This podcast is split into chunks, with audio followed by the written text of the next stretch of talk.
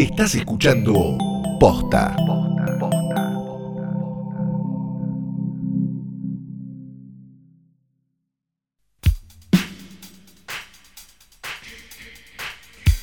Buenas noches, buenas tardes, buenos días, o lo que sea que coincida con este momento tan mágico, tan especial, tan único en el que le diste play a este, no a otro, a este episodio de Hoy tras Noche Diario. Mi nombre es Ferela Sargenti.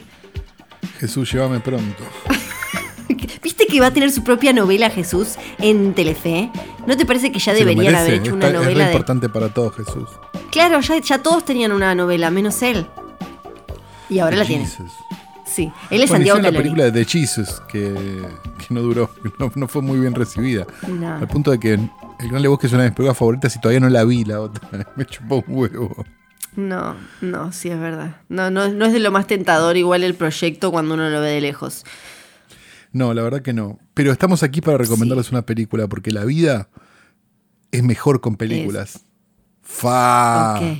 Ah, es re mejor con películas. Qué eslogan, ¿no? Es impresionante, ¿o no? La vida es Mm. mejor con películas. Y, y como escenas emocionantes, tipo las del Inca. Sí.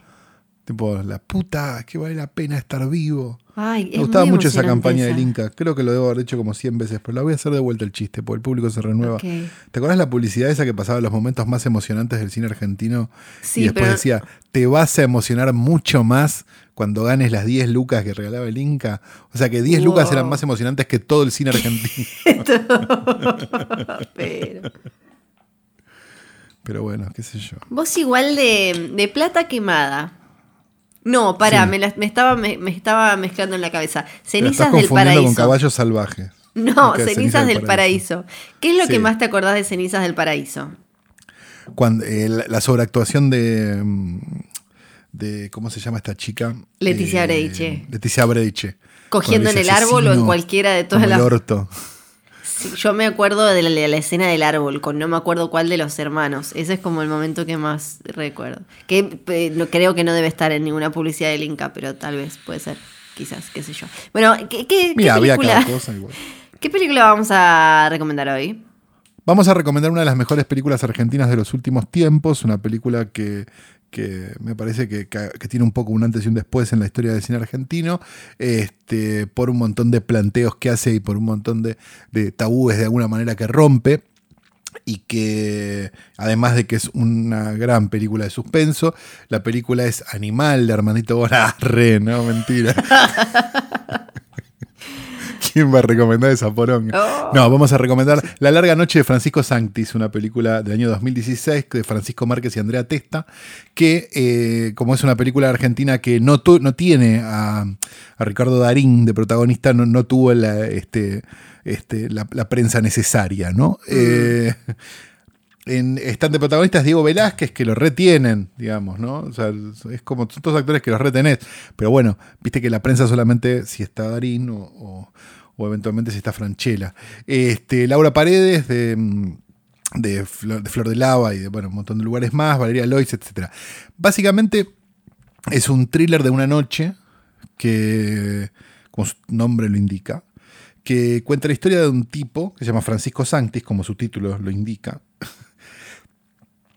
que mm, si bien no tenía este, conexiones, o sí tenía, mejor dicho, esa parte no la recuerdo exacto, pero no viene el caso, eh, conexiones políticas, digamos, como con la, con la resistencia, digamos, de fines de los 70 en la Argentina, en un momento alguien pasa por su trabajo y le da una información, alguien del pasado de él, digamos, de su pasado este, de lucha, llamémoslo de alguna manera, y básicamente lo que le, le da, le dice, eh, le da una dirección y unos nombres que él no conoce y le dice memorizalos, memoriza esos nombres y le explica que esas dos personas, eh, creo que son dos, van a desaparecer esa noche si él no hace nada.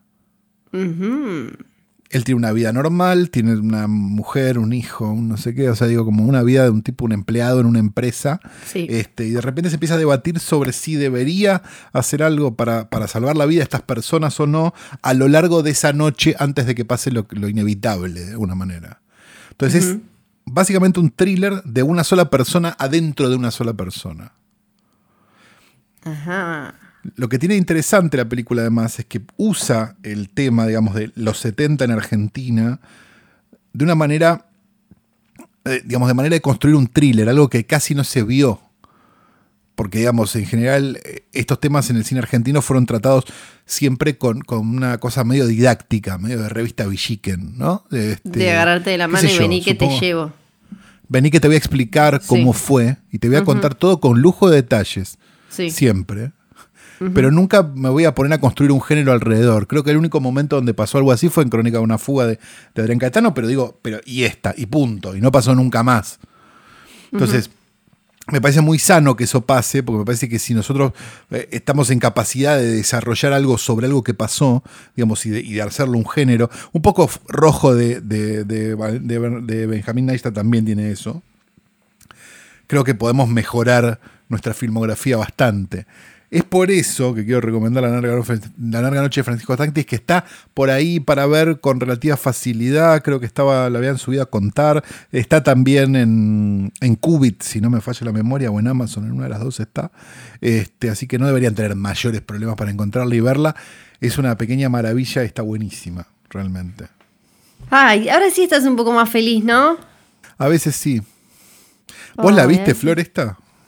¿Sabes que cuando la estabas contando dije, yo creo que la vi a esta, pero la voy a revisar porque si, si dudo de haberla visto es porque no... eh, no, no sé, no sé, iba a decir algo re Bueno, la no bien, no, no, no hay que O ver porque, todo. no, No, o porque no la vi, visto todas las o por- películas, o porque nada. no le presté la atención necesaria en ese momento, o porque en ese momento me, me chupó un ovario Te y después un uno, uno revaloriza, uno revaloriza. Pero ahora Claro. sí la voy a ver, ¿sabes? La voy a ver ahora. Ahora la voy a ver. Bueno, Chao. chao, hasta mañana.